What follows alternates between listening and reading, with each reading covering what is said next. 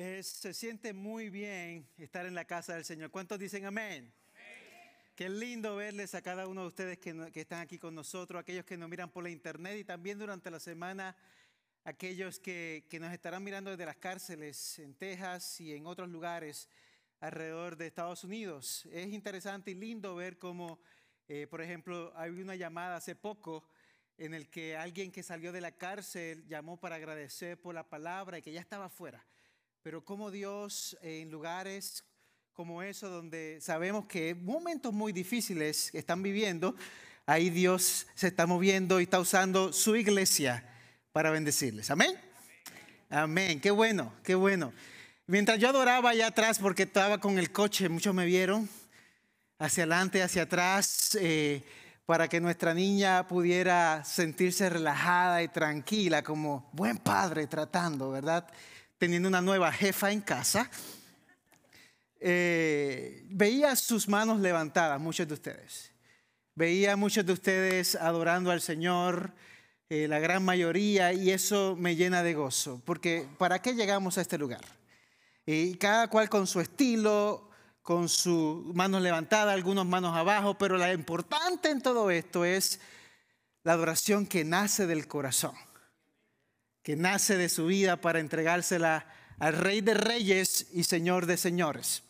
Arturo oró para que Dios eh, use esta palabra, para que cada uno de ustedes la reciba y esa es mi oración durante la semana. Es una gran responsabilidad compartir la palabra de Dios y, y expresar para que yo espero Dios ponga la semilla en tu corazón.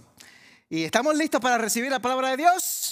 Amén. Veo el ánimo, las ganas, aún a pesar del frito que ya comenzó, que se siente muy, muy bien. A través de los años eh, hemos visto muchas cosas pasar y una de las cosas que yo he visto eh, últimamente es noticias falsas. Algunos han escuchado el término fake news o noticias falsas que salen por ahí y que son reales. Un tío mío solía decir estas palabras, presta atención, decía, las mentiras son como las moscas en el arroz. Una puede pasar desapercibida y no sabe bueno, pero si se acumulan, arruinan todo el plato. Arruinan todo el plato. Y no hay, no hay nada tan bueno como, obviamente, tratar de comerse un plato y tener las moscas alrededor molestando. Dice, Señor, déjame comer tranquilo, tengo hambre. Pero es la misma realidad muchas veces con mentiras que aún le llamamos mentiras blancas. Le puedes poner los colores que sea, pero mentira, ¿qué? Es mentira. Esa, es la realidad. Y no somos la primera generación que lucha con la, la verdad frente a las mentiras. Veo que cuando yo estaba haciendo mi investigación acerca de esta prédica, descubrí que en 1956, algunos se miran así, "Ay, yo nací en esa fecha.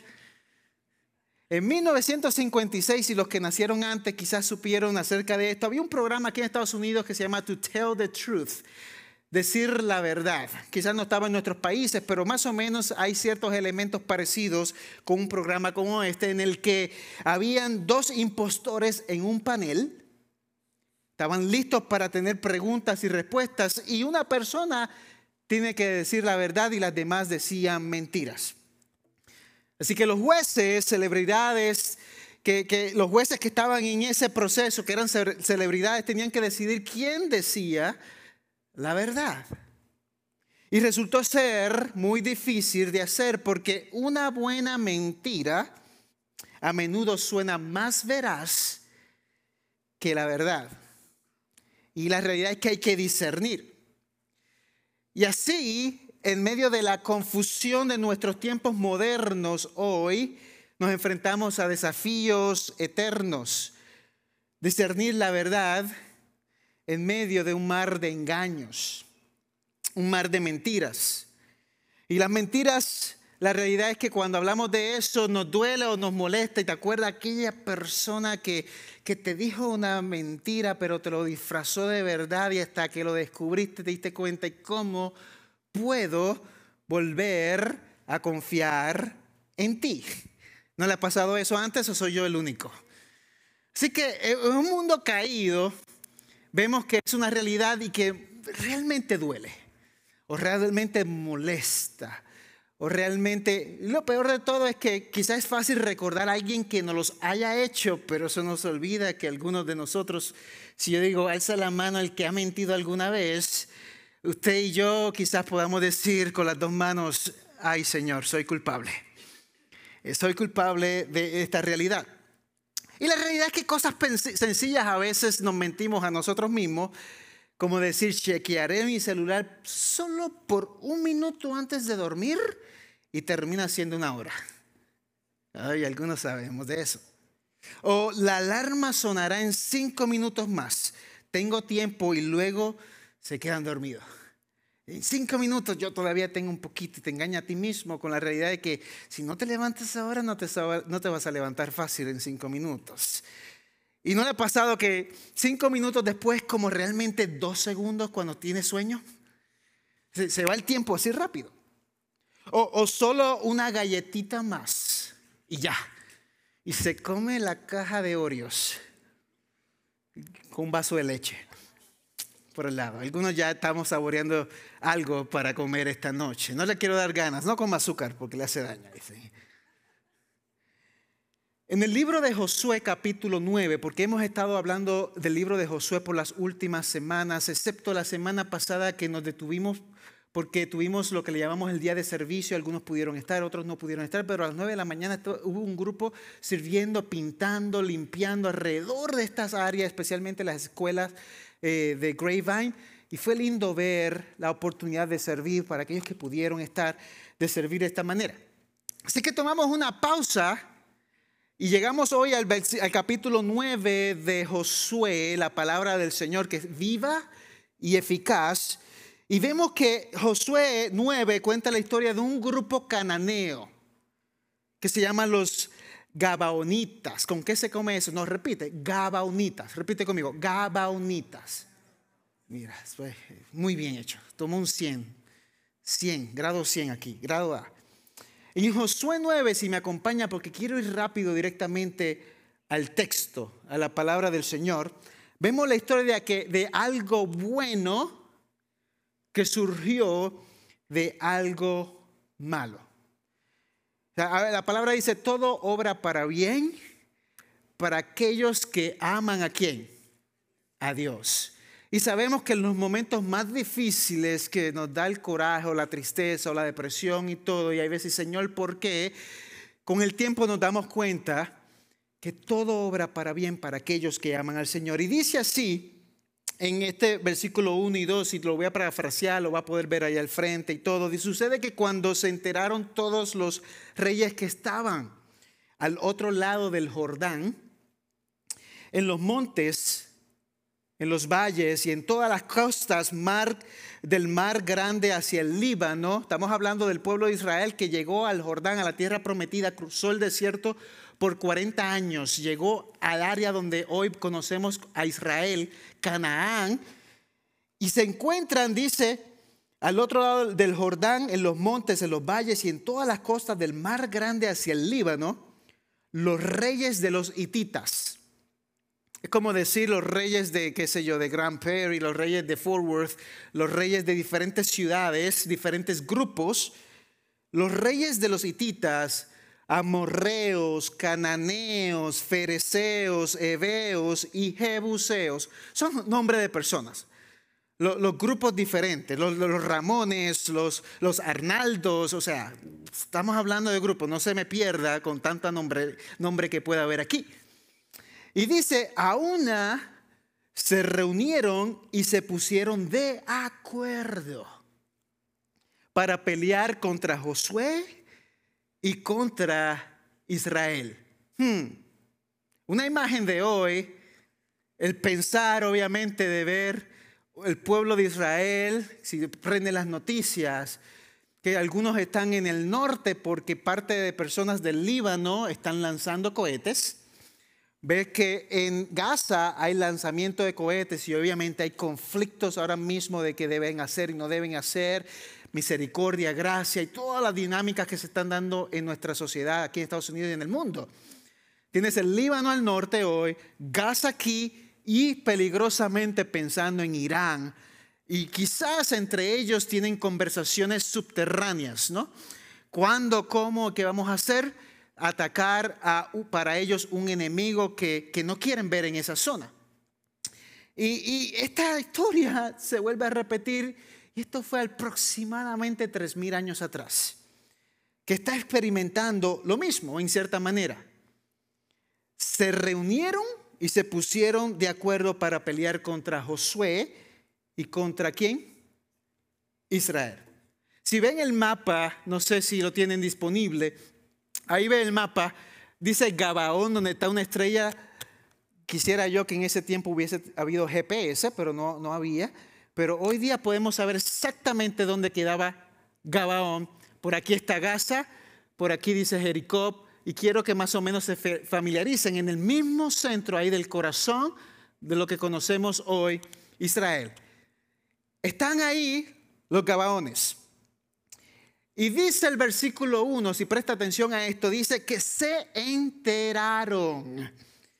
¿Qué se enteraron?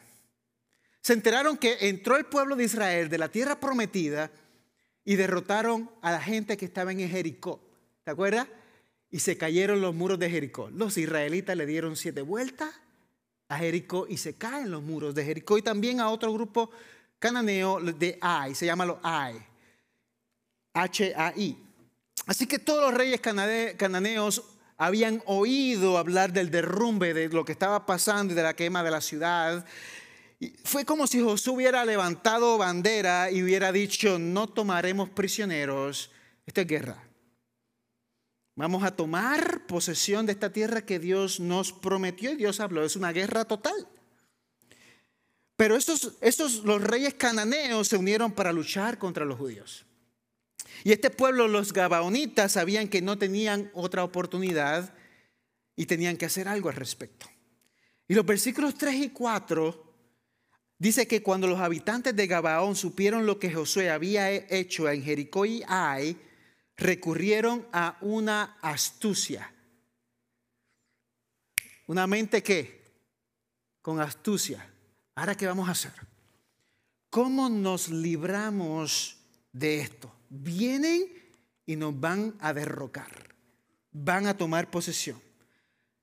No es difícil tener simpatía por los gabaonitas porque la, realidad es que sabía lo que venía. pueden haber sido paganos en contra del corazón de Dios, pero sabían lo suficiente como para entender que detrás de Josué estaba el Dios del universo, el Dios todopoderoso. Así que mejor no te metas con el, con el Dios todopoderoso. Y ellos lo sabían. Así que fue un cálculo sencillo. Los judíos están planeando arrasar con, la tierra, así que hay que hacer algo. Así que cuando lleguen a Gabaón nos matarán, pensaban ellos. Nos van a cortar la cabeza, quemarán la ciudad y es mejor hacer un trato mientras podamos. Algo tenemos que hacer. ¿Y qué hacen entonces? Ahí debe haber una foto donde hay dos grupos tratando de dialogar. Los gabaonitas idearon un plan brillante en dos partes. Primero, versículo 4, fingieron venir de una tierra lejana, se vistieron con ropa gastada, empacaron pan mohoso, mire, esto, pan mohoso, o sea, dañado, y odres de vino agrietados para dar la impresión de que habían estado viajando durante muchas semanas para llegar a ese lugar. Era un disfraz, astucia. Vamos a ver cómo logramos salvarnos de esta realidad. Y en segundo lugar, cuando llegaron a Gilgal, los judíos cuestionaron al principio, ¿será esto verdad? ¿Será no? ¿Qué pasará? Pero finalmente deciden creerles a ver si están diciendo la verdad, abrir sus oídos. Y en este segundo lugar recurrieron a lagos excesivos. ¿No les pasa eso a veces cuando quieres lograr algo? Eh, bueno, no me tome a mal, pero Marisol, tu, mi esposa, tu esposo, tu esposo, alguien que tú quieras mucho, te ves tan bonita hoy. Te ves tan elegante, lo es, pero muchas veces para tratar de lograr algo, ¿verdad? Para tratar de alcanzar algo. ¿Qué tú quieres, mi hijo? ¿Qué, ¿Qué tú quieres hoy? Cuéntame, ya te conozco. Ellos hicieron un halago exagerado. Primero estaban disfrazados y ahora un halago exagerado, excesivo. Los gabonitas elogiaron mucho a los judíos con su charla sobre cómo Dios los había liberado de Egipto y cómo les había dado la victoria sobre los reyes al este del Jordán. Ustedes son lo máximo. Hemos escuchado las historias y ustedes son el pueblo perfecto. Eso fue muy inteligente de parte de ellos. Y era verdad. Dios estaba al frente del pueblo de Israel. O sea, había que darle el lago a la realidad del momento. Estaban venciendo pueblos alrededor. Tanto como Josué, como líderes, estaban escépticos al principio. Esta gente está diciendo demasiado.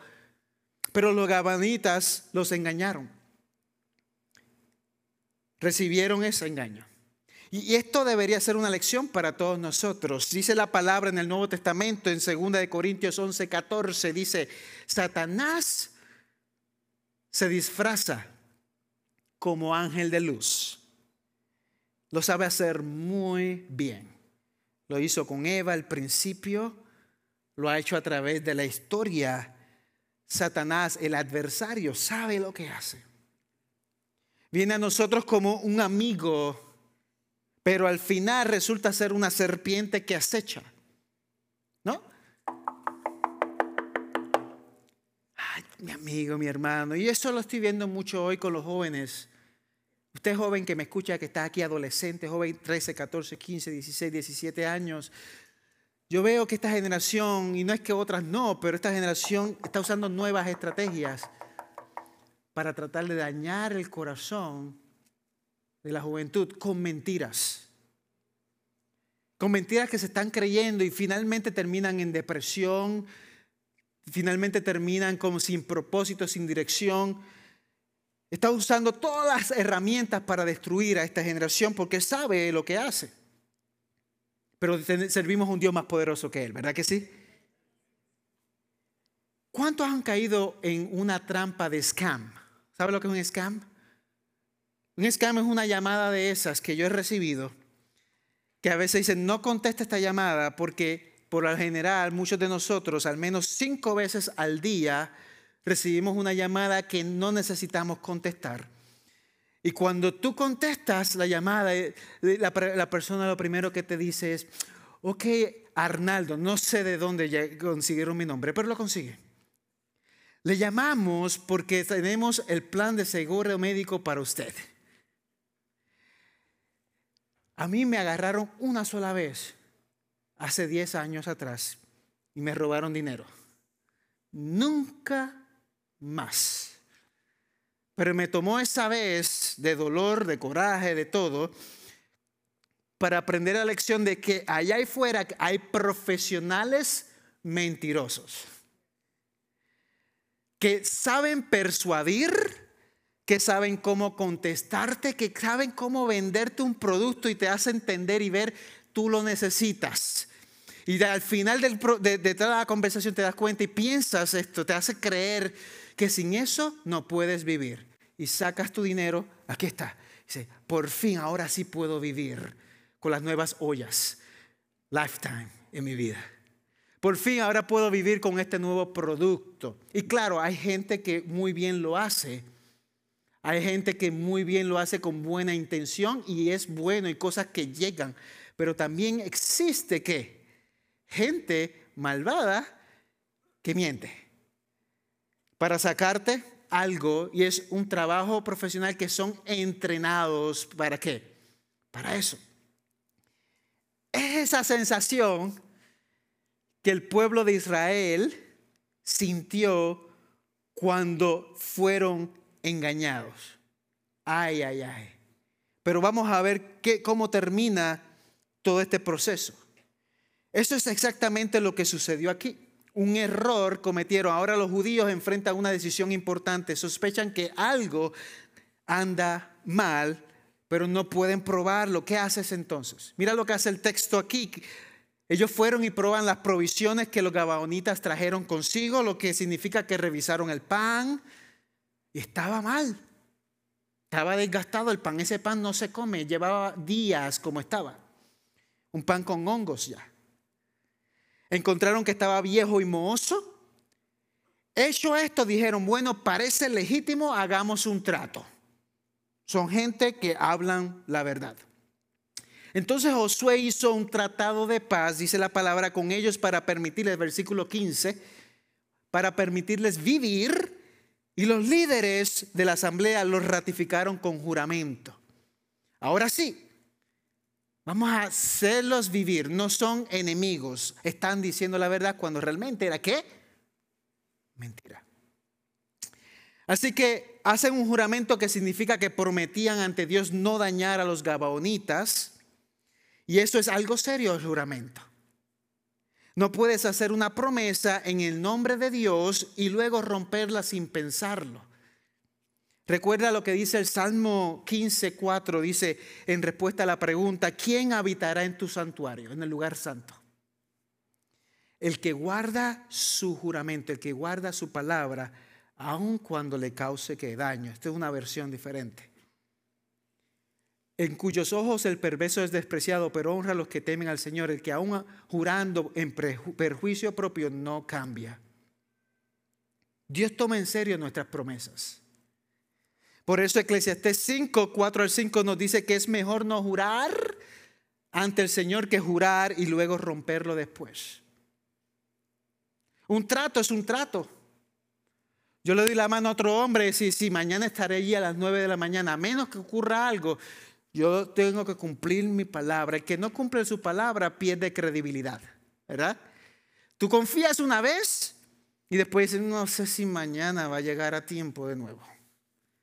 No sé si realmente puedo confiar en esta persona. Tu palabra vale mucho. Y más si eres líder, padre, hijo, familia aquí, tu palabra y mi palabra vale mucho. No hagas un juramento que no tenga la intención de mantener.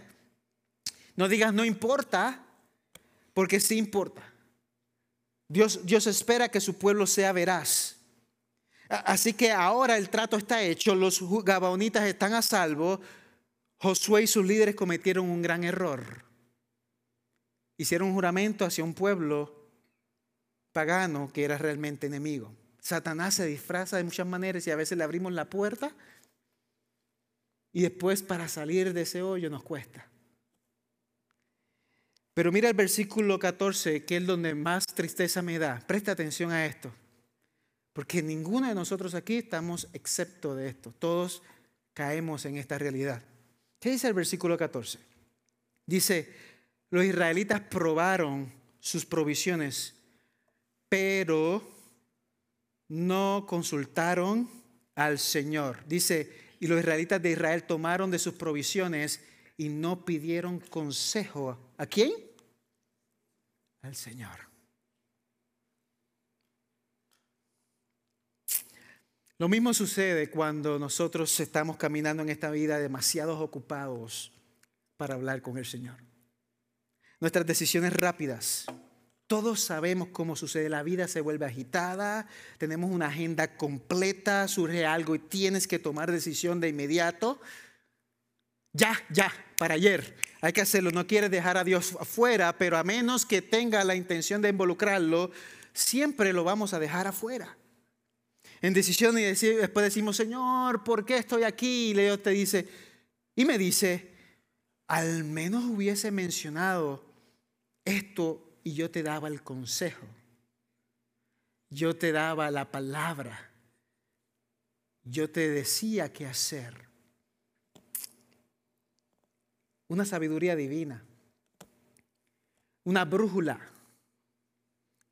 Algunos han tenido una brújula en sus manos alguna vez y tú miras hacia el norte porque tú quieres mirar hacia el norte, al menos digo yo, el norte está Dios, claro, puede estar en el este, en el oeste o en el sur, pero hacia el norte y te mantienes enfocado, enfocada, mirando hacia el norte, buscando la sabiduría divina, la sabiduría de Dios. Es fácil dejar a Dios fuera de nuestra vida. Conozco algunas personas que parecen tener el don del discernimiento y lo pueden hacer rápido, saben cómo tomar decisiones en el momento y sale bien, a veces en situaciones ambiguas. Pero tomar decisiones rápido ocasionalmente te meterá en problemas porque comienzas a creer en tu propia capacidad. En mi propia capacidad para resolver las cosas sin Dios como centro. Si Dios como el, el líder. Si Dios como la fuente. Piensas, puedo identificar a un estafador kilómetros de distancia, lo cual es bueno hasta que no funciona. Hasta que alguien te convence con sus palabras, te engaña. ¿Qué tal si es mucho mejor decir, Señor, no, no sé qué hacer en esta situación? Venir con corazones humildes. Dice, Señor, realmente no, no sé, yo creo que si me lanzo hacia el otro lado, lo quiero hacer dentro de tu voluntad, háblame primero. Háblame, Señor. Había un líder llamado Josafat que cuando se enfrentó a un enemigo abrumador le dice estas palabras al Señor. Dice, no sabemos qué hacer. Mire, segunda de crónica, no sabemos qué hacer, pero nuestros ojos están puestos en ti. Están conectados contigo. Yo sé que algunos de los que estamos aquí podemos tener esa pregunta constantemente o varias veces en nuestra vida. Señor, no tengo ni idea qué puedo hacer. No te apresures. Háblale al Señor que Él tiene la respuesta. Háblale al Señor. Cuando nos desesperamos, queremos cruzar hacia el otro lado y nadar con nuestras propias fuerzas cuando Él quizás quiere dividir el mar para ti pero nos apresuramos y no escuchamos a Dios o no le preguntamos y perdemos la oportunidad de un milagro. Perdemos la oportunidad de que Dios nos hable, que nos guíe hacia el otro lado. Recuerda que esto le sucedió a Josué, al líder designado por Dios que en Josué 1 le dice Dios, esfuérzate, sé valiente, no temas ni desmaye, porque el Señor tu Dios estará contigo a donde quiera que, que, que vaya. Esfuérzate y te valiente, pero no decía ahí, olvídate de mí, no me consultes más, hazlo por tu propia cuenta. No. Guarda la ley y medita en ella día, tarde y noche. ¿Y qué mejor manera de saber la voluntad de Dios cuando estamos conectados a su palabra. Jesús, o Josué, disculpe, olvidó orar al respecto. Era un buen hombre que confiaba en su instinto cuando debería haber pedido ayuda al Señor. Nunca llegaremos al punto en que no necesitemos al Señor en nuestra vida. Nunca, para cada decisión. Si le pudo suceder a él, ciertamente te puede suceder a ti, me puede suceder a mí. Y, seamos claros en esto, nunca llegaremos al punto que no necesitemos al Señor. En algunos momentos pensamos en eso, tengo todo esto en mis manos, esto me pertenece, yo puedo con esto a solos. Y muchas veces cuando estamos creciendo con nuestros niños, eh, eh, lo vemos y decimos, no, tú no puedes solo, déjame ayudarte, quiero que crezca, pero a nosotros nos cuesta ya de grandecitos dejar que nuestro Padre muchas veces nos guíe de la mano como Él quiere, como Él anhela. Pero qué interesante que ellos descubren el engaño y mira lo que pasa delante del Señor. Todo fue bien durante tres días. Luego algo sucedió extraño. No sé, no dice la palabra cómo sucedió, pero ahora los israelitas saben la, la, verdad y qué van a hacer. ¿Qué van a hacer con eso? Toda la asamblea murmuró contra los líderes, pero todos los líderes respondieron estas palabras. Mira versículo 18 al 21. Los israelitas no los mataron porque los jefes de la congregación les habían hecho un juramento al Señor. Mire, están entre la espada y la pared. Dice, nos engañaron. Yo, yo, usted quizá dijimos, ahora nos vamos a aprovechar. Por tu mentira te liquidamos. Son enemigos, son cananeos. Pero ¿qué los ató? Un juramento. Dijeron que no los iban a tocar. Juramento al Señor, dice Dios de Israel. Y toda la congregación murmuraba contra los jefes. Pero todos los jefes dijeron a la congregación, nosotros les hemos jurado por el Señor, Dios de Israel, y ahora no podemos tocarlos. Esto es lo que haremos con ellos. Los dejaremos vivir para que no venga sobre nosotros la ira por el juramento que les hemos hecho. Los líderes no podían volver atrás en sus palabras porque sabían que Dios los tomaba en serio. Y el versículo 24, y quiero que me preste atención, no se me pierda con esto porque estamos llegando al punto, nada más son 27 versículos, así que tranquilos. Dice, y ellos respondieron a Josué, porque tus siervos fueron informados de que el Señor tu Dios había ordenado a su siervo Moisés que les diera toda la tierra y, de que, y que destruyera a todos los habitantes de la tierra delante de ustedes. Esto le está diciendo los, los Gabaonitas, ahora el pueblo de Israel. Por tanto, temimos, dicen ellos. Tenían miedo los enemigos, los paganos. Dice, temimos en gran manera por nuestras vidas a causa de ustedes y hemos hecho esto. Ahora pues, estamos en tus manos. Haz con nosotros lo que te parezca bueno y justo. Qué palabras interesantes, ¿no?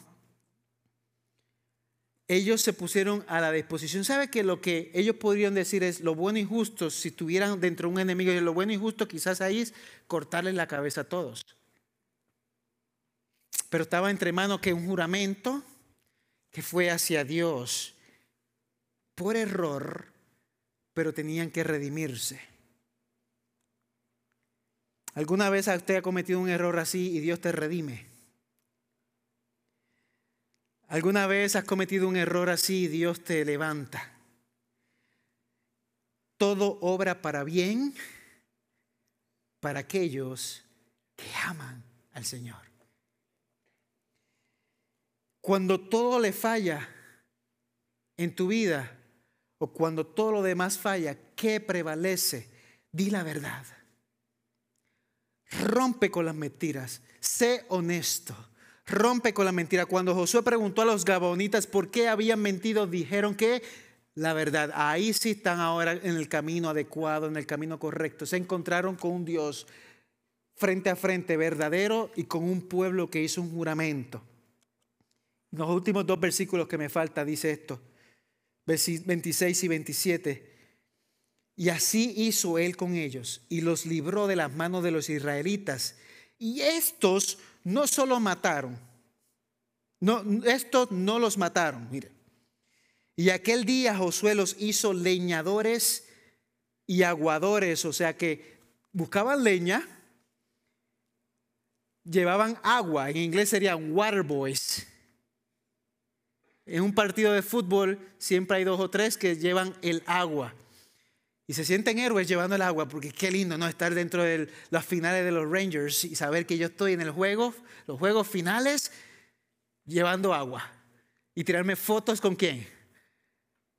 Con los equipos ganadores, pero yo. Dice Texas que espera que gane los Rangers. Son los que llevan agua aquí, el pueblo pagano, y también cortan leña. Pero ¿dónde lo hace? Dice, para el altar del Señor en el lugar que Él escogiera hasta el día de hoy. Hasta el día de hoy. Observa dónde terminaron ellos. En el altar del Señor, en el lugar que el Señor escogería. ¿Qué mejor lugar que en el altar del Señor? ¿Qué sucedía en el altar? Era el lugar de sacrificio, el lugar de expiación, el lugar de derramamiento de sangre para el, perdón de pecado. Los gabanitas empezaron como paganos, ahora terminaron sirviendo en el corazón mismo de la religión judía. Todos los días servían donde se sacrificaban animales al Señor. Tenían un asiento de primera fila para ver a Dios en acción. Aprendieron que la sangre debía ser derramada por el perdón del pecado. Y lo lindo de todo esto, que es el tema de hoy, es que vienen de una maldición, de una mentira, de, de un pecado profundo y se convierte todo eso delante de la gracia de Dios en una gran ¿qué? bendición. En el altar del Señor, haciendo el trabajo del Señor. Quiero que te detengas un momento conmigo aquí y hagamos varias preguntas. ¿De qué se trata esta historia? Piense por un momento. Se trata de los peligros del engaño, de la locura de no invocar al Señor de, la importancia de cumplir los juramentos?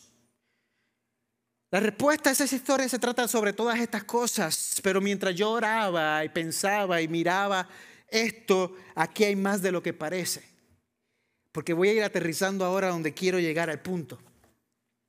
Si usted sigue leyendo Josué, se da cuenta que en Josué 10, Josué y los israelitas fueron a la guerra para proteger a la ciudad de Gabaón ahora eran enemigos y ahora se hicieron qué? Familia. ¿Y de quién lo estaba protegiendo? De los otros reyes cananeos. Aquí, aquí tienes a judíos protegiendo a un grupo de paganos y que ahora se hacen parte de la familia de Dios. Fue, fue durante esta batalla que dice la palabra que el sol se detuvo sobre Gabaón, esta ciudad dando a Josué una de las victorias más grandes que el pueblo de Israel pudo experimentar. En Josué 21, estábamos en el 9, brincamos al 21, Gabaón fue nombrada una de las ciudades levíticas. ¿Qué es levítico? Donde estaban los sacerdotes trabajando con todo el sistema de sacrificio. Y estamos hablando antes de Jesús. Y yo sé que podemos ir profundo a entender, ¿y qué es eso del sacrificio para aquellos que están entendiendo todo esto? Era la manera en que Dios usaba para traer perdón al que se le merecía el castigo, que era como usted y como yo. Vemos que Gabaón fue famosa en el culto de Dios. Y cuando se enumeran los nombres valientes de David, siglos después, habla de Ismaías el Gabaonita. Y eso significa que él estuvo, ese hombre, en un círculo íntimo con David, uno de los hombres más confiables. Cuando los judíos regresaron del cautiverio babilónico, que estuvieron allá afuera con un grupo babilónico bajo un régimen y regresaron a Jerusalén, el libro de Nehemías habla que 95 hombres de Gabaón estaban con ellos y que ayudaron en la reconstrucción de los muros. ¿Qué vemos aquí? Y yo quiero que te lleves hoy. Es la gracia de Dios en medio de las consecuencias. La gracia de Dios. En primer lugar, los israelitas cumplieron fielmente su promesa. No solo mientras José, Josué estaba vivo, sino durante mil años protegieron a un pueblo que comenzó siendo pagano, pero que Dios los usó por el poder de cumplir el juramento de Dios. En segundo lugar, los gabanitas se integraron completamente en la vida de Israel. Algunos de ellos sirvieron en posiciones de, de importantes, destacadas. Número tres, ciertamente debe significar que llegaron a entender, este pueblo pagano, entender al Dios verdadero. Y cómo debería ser abordado mediante el sacrificio de la sangre derramada por el pecado. ¿Se acuerdan de Raab, la prostituta? Una palabra fuerte que no nos gusta usar muchas veces, prostituta. Ella dejó su pueblo cuando llegó el pueblo de Israel, los espías a tratar de ver a Jericó. Ella dejó a su pueblo para unirse al pueblo de Dios. Los gabaonitas hicieron lo mismo. Raab sabía que si las, la atrapaban, la matarían. Los gabaonitas fueron descubiertos por los otros paganos que querían matarles y que el pueblo de Israel tuvo que defenderlos. Tú, yo, los gabaonitas espirituales que hemos estado alguna vez perdidos. Todos somos como Raab y todos somos como los gabaonitas. Entramos como las prostitutas, los mentirosos. Es fácil mirar con desprecio a personas que consideramos pecadores terribles. Pero permíteme decirte algo hoy de manera importante y una verdad. Dios salva a personas a las que yo no salvaría. Dios salva personas a las que yo no salvaría si yo fuera Dios. Lo cual es otra razón más que me alegra que Él sea Dios y yo no. Mi gracia tiene límites definidos. La suya no. Alguien necesita escuchar esto. El Salvador salva al pecador más notorio que se vuelva hacia Él, que abra el corazón. Eso incluye a las personas autocomplacientes de la iglesia como yo. Y hay dos versículos o dos pasajes que quiero que te lleves al corazón. Número uno es en Efesios 12. En Efesios 2.12 dice, recuerden que en ese tiempo ustedes estaban separados de Cristo, excluidos de la ciudadanía de Israel, extraños a los pactos de la promesa, sin tener esperanza y sin Dios en el mundo. Pero ahora en Cristo Jesús dice, ustedes que en otro tiempo estaban lejos han sido acercados por la sangre de Cristo.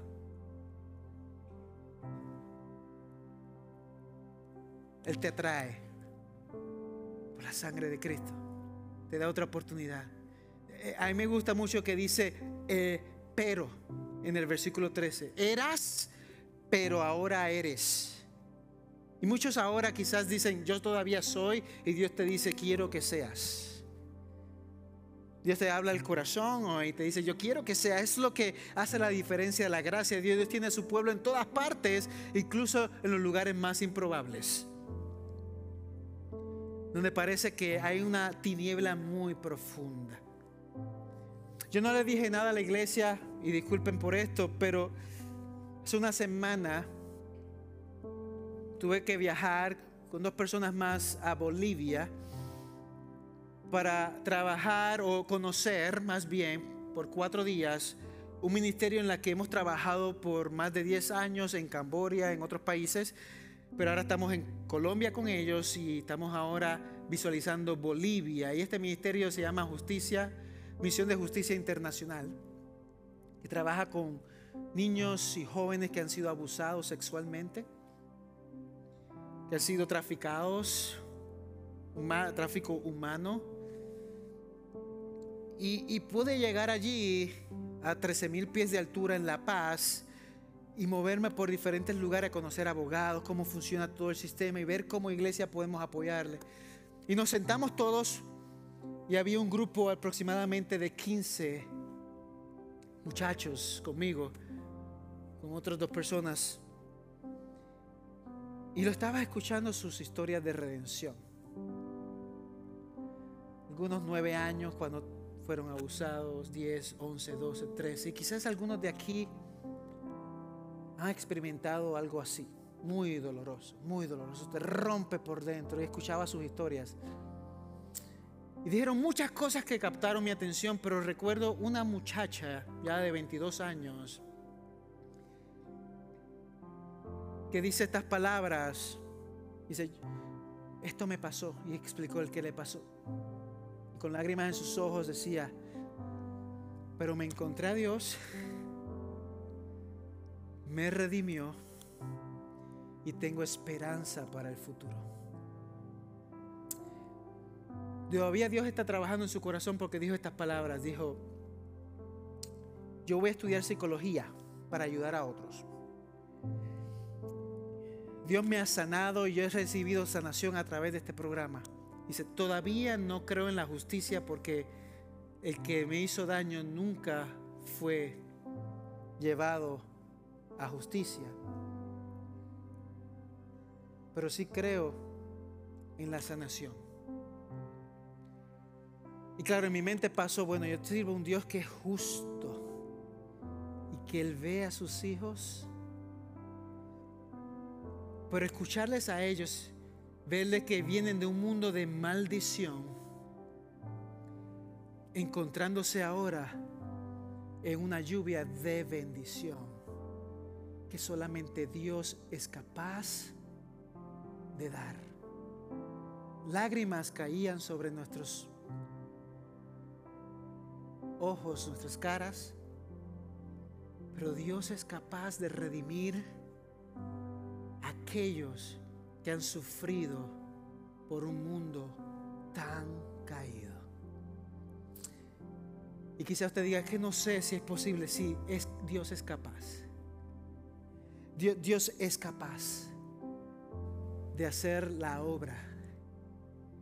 Y sabes que quizás ahora te llega al corazón lo que te dijo de ellos, pero mira, salían carcajadas, sonrisas.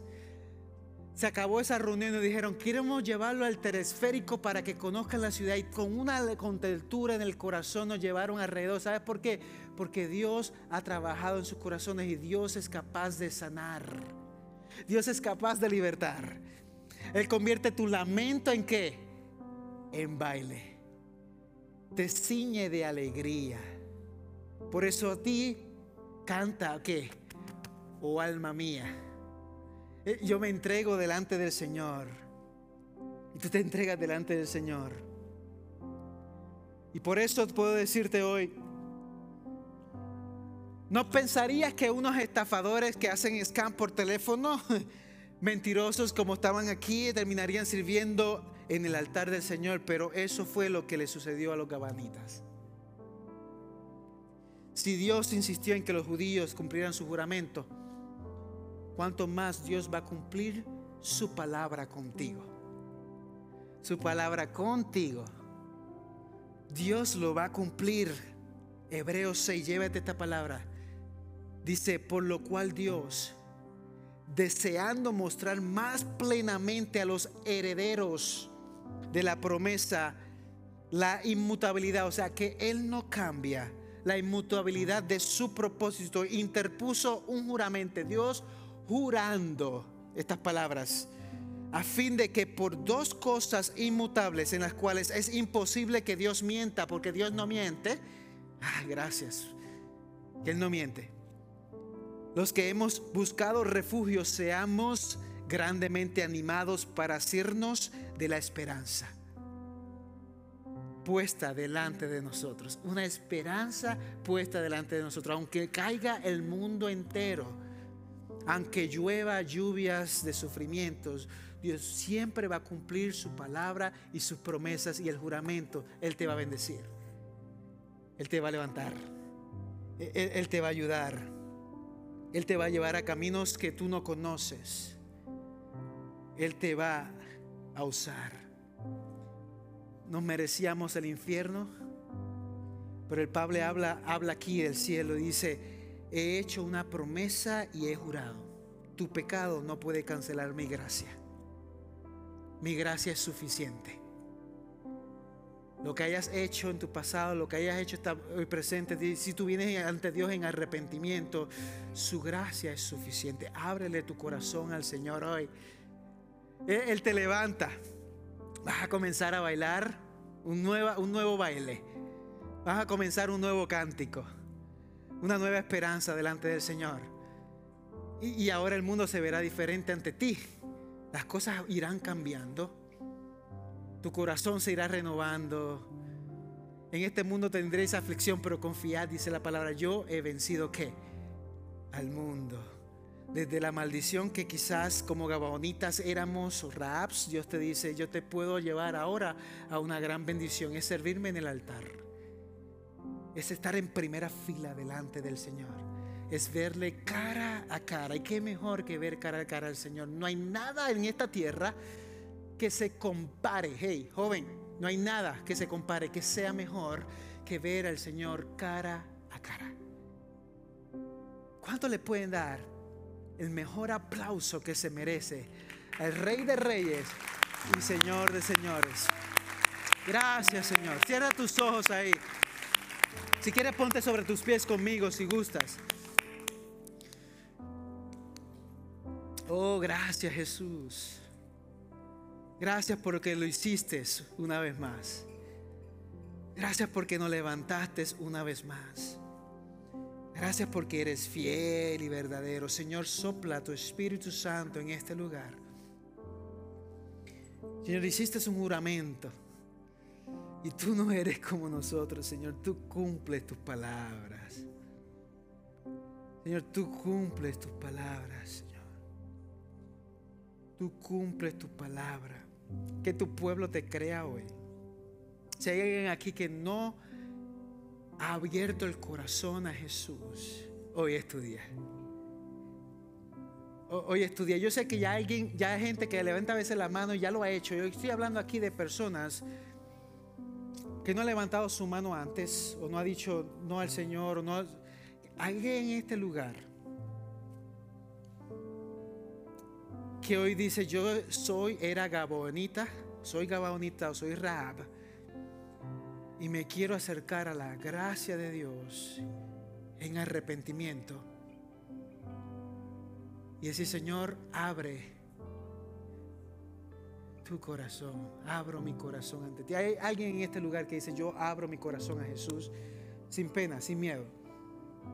Queremos, aquí hay una persona, aquí hay otra persona que, abrieron el corazón a Jesús hoy por primera vez dice, yo por primera vez hoy, hoy yo decido creer en el Señor Jesucristo. Lo quiero explicar varias veces porque, porque a veces nos confundimos. Si todos queremos al Señor, pero ahí hoy por primera vez alguien dice, yo, yo abro hoy en arrepentimiento mi corazón al Señor. Una vez más, alce la mano, dice, sí, Señor.